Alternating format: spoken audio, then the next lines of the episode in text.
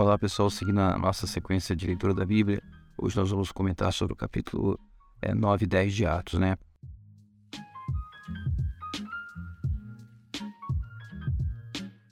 É, espero que você esteja acompanhando essa leitura bíblica ser realmente conosco e fazendo essa leitura diária. Antes de mais nada, se você não é inscrito no canal, vai lá, se inscreve é, e marca o sininho para fazer a notificação toda vez que um vídeo for publicado. E no final você dá os seus comentários e diz se gostou, marca lá o gostei ou não gostei. É, no capítulo 9, é, é, começamos com Saulo, né? Que na Bíblia é, é, até esse momento é chamado de Saulo. Logo depois Deus vai mudar o nome dele para Paulo. Mas Saulo era um jovem que participou lá da, do apedrejamento de Estevão, que nós falamos isso é, anteontem, né? E ele passou com muita força a querer ajudar os, os judeus a, a, a, tal da Suprema Corte Judaica perseguir, a fazer a grande perseguição aos, à igreja.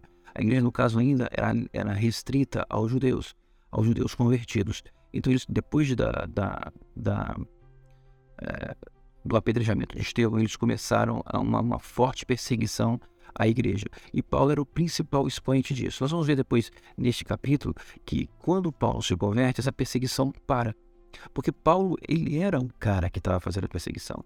Então ele buscava lá junto aos, aos, aos sacerdotes, aos expoentes religiosos, e falava assim: me dá cartas para que eu possa buscar as pessoas nas outras cidades. E nesse momento ele ia a Damasco para pegar, prender as pessoas que, que confessavam Jesus como Senhor e diziam que ele era o, o Messias e o Cristo enviado por Deus, é, segundo estava profetizado na Bíblia. Então eles falam assim, não, esse pessoal tá, tá, tá atrapalhando tudo, vamos lá prender levar ele preso para Jerusalém e ser julgado lá, é, junto à corte dos, dos religiosos judeus. Então ele foi para Damasco. No caminho, é, Jesus falou com ele, Paulo, por que você está me perseguindo, Paulo? Paulo tomou um susto, né? Porque é, eu vi aquela visão. Engraçado que ele viu aquilo, mas as pessoas estavam com ele não viu. E, e ele falou assim: é, quem, é, quem é tu, Senhor? Já falava Senhor, né? Ele já estava desconfiado e tal. Aí Jesus se apresenta e fala de que ele é, precisa saber que ele é Jesus e que ele vai ser o vaso enviado por Deus para pregar para muitas pessoas. Ele manda ele para a cidade e Deus depois aparece para um outro discípulo chamado Ananias, dizendo: Ananias, você precisa agora ir lá na casa é, da pessoa onde está Paulo. É, deu o endereço completo, o Espírito Santo deu o endereço completo para Ananias, que era um, um, outro discípulo que estava orando, e fala: vai lá e, põe as mãos sobre Paulo para que ele possa receber o Espírito Santo e, e, e, receber poder e ter a sua vida fortalecida. A Bíblia fala que ele, Paulo estava orando e durante três dias não comeu nem bebeu, né? E quando Ananias é, ouviu essa palavra do, é, de Deus, ele falou assim: Poxa, Senhor, esse cara é o cara que está aí atrás da gente, perseguindo a gente todo o tempo. Ele está é, é, buscando matar a, a, os irmãos da igreja que estão pregando o teu nome. Aí, de novo, Ananias, é, o, o anjo fala para. O Senhor fala para Ananias: é, Olha só, esse é o vaso escolhido. Você vai lá e, e põe a mão. Vocês observam que havia muita dificuldade da igreja de compreender certas coisas. E era um momento tão crucial de mudança de paradigma para a igreja que Jesus apareceu pessoalmente para dizer para eles: não duvidem, sou eu que estou fazendo isso. Então, primeiro, havia um judeu altamente zeloso chamado Paulo. Esse cara era muito zeloso. Ele queria fazer tudo que era correto na lei. E ele estava prendendo e matando muitas pessoas que, segundo a visão deles, é, estava é, deturpando o caminho. A igreja por si só, que, que, detinha a verdade, via Jesus, andava com Jesus, dizia: esse cara não tem solução, esse cara, esse cara não tem jeito, ele já está agarrado na lei e vai morrer na lei. Então, as abordagens de Deus eram, elas tiveram que cada vez ser mais enfáticas. Jesus ia aparecendo para cada um deles, tanto para Paulo quanto para Ananias. Ananias, ouvindo isso, olha só, ele ouviu o próprio Deus falar, mas mesmo assim ele remedou. Não, esse cara não é um cara confiável. Aí Deus é, teve que novamente enfatizar para ele. Ele foi lá, botou as mãos sobre Paulo, Paulo é, caiu as escamas dos olhos de Paulo, Paulo não estava enxergando e, e ele recebeu o Espírito Santo, né? Engraçado que a Bíblia não fala que houve manifestação, mas ele fala que ele se encheu do Espírito Santo. É, e vocês observam que até então ele chamava os discípulos para impor as mãos, dessa vez não. Ele, ele chamava os apóstolos, né? Aqueles que os doze. Dessa vez não, dessa vez Ananias foi lá é, e, e, e, começou a ver a manifestação de Deus através do, dos discípulos. É, após isso, Paulo se levantou e foi pregar. Pregou em Damasco. Pregou de tal forma enfaticamente esse que ele trouxe, é, ele trouxe uma admiração na, na comunidade. Mas é o cara que perseguia. Agora esse cara está falando a favor, né? E aí o que aconteceu? Aquelas pessoas que ainda estavam imbuídas da mesma filosofia de Paulo resolveram matar Paulo. Falaram assim, nós temos que é, acabar com esse mal pela raiz. Afinal de contas, aquele que perseguia agora fala, ele, ele, qual o melhor testemunho do que esse? Então vamos matar ele. Aí fugiram Paulo pela, pela, pelo muro à noite e Paulo foi para Jerusalém. Chegou em Jerusalém, contou para os apóstolos tudo o que estava se passando. E, e, também ele não se conteve, ele começou a pregar também em Jerusalém, pregar em Jerusalém. De novo aconteceu a mesma coisa.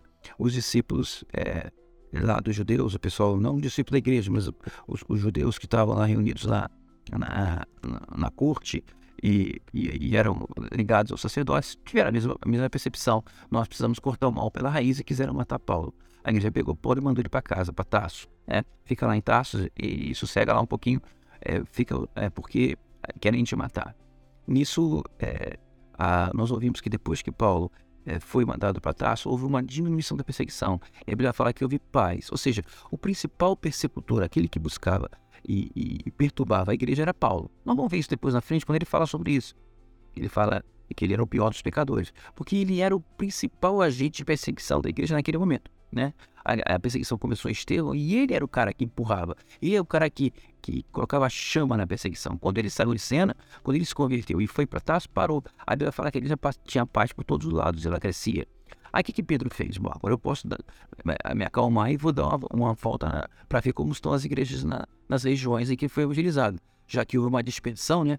Quando começou a perseguição é, dos sacerdotes jude judeus sobre a igreja, houve uma dispersão. Então muita gente foi e pregou em várias cidades. Aí Pedro saiu e foi lá ver essas, como, como estão essas igrejas. Ele foi primeiro é, em Lida, é, onde ele, ele curou um, um, senhor que estava de cama há oito anos, e depois foi para Jope, onde ele, ele, ele teve um sinal interessante, que em nome de Jesus ele ressuscitou Dorcas, que era uma mulher piedosa.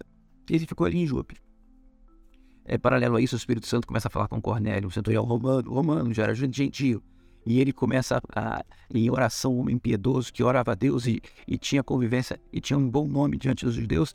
E, e Deus fala para ele: vai lá chamar Pedro, está lá em Jope, porque ele vai vir aqui e vai te ensinar certas coisas.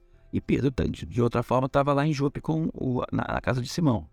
E, e Pedro estava ali orando tal. E Deus, de novo, Deus tem que ser enfático a, a, a gente cria de tal forma paradigmas tão fortes que em alguns momentos Deus tem que ser enfático. E o, o principal paradigma criado na igreja era o seguinte, que a palavra é para judeu. E essa palavra foi nos revelada a nós. Nós estamos aqui para reformar, é, para reformar não, para ampliar e para revelar a palavra para os judeus. Só que eles não conseguiram entender, é, aceitar que Jesus ele veio para todos. Jesus veio para salvar a todos. E aí Pedro foi Pedro é, Pedro teve que receber de uma forma enfática de Deus a palavra de que, olha, é, desceu um lençol com vários animais que para eles era imundo na forma de relacionar, eles não poderiam comer aqueles animais, a lei não os deixava comer. E falou assim: a, a, a visão, Deus fala para Pedro: mata e come esses animais. Aí Pedro, eu não vou comer coisa comum e imunda. Aí Deus fala para ele: Pedro, não considere como imundo aquilo que Deus purificou vocês observam que a coisa era tão forte, tão arraigada, como é muitas vezes arraigada em nós, os nossos paradigmas, os nossos preconceitos, as coisas que, que carregamos e que não deixamos Deus agir, que Deus foi, foi obrigado a falar com Pedro três vezes sobre isso, três vezes. Três vezes Deus falou, não considere comum aquilo que Deus purificou.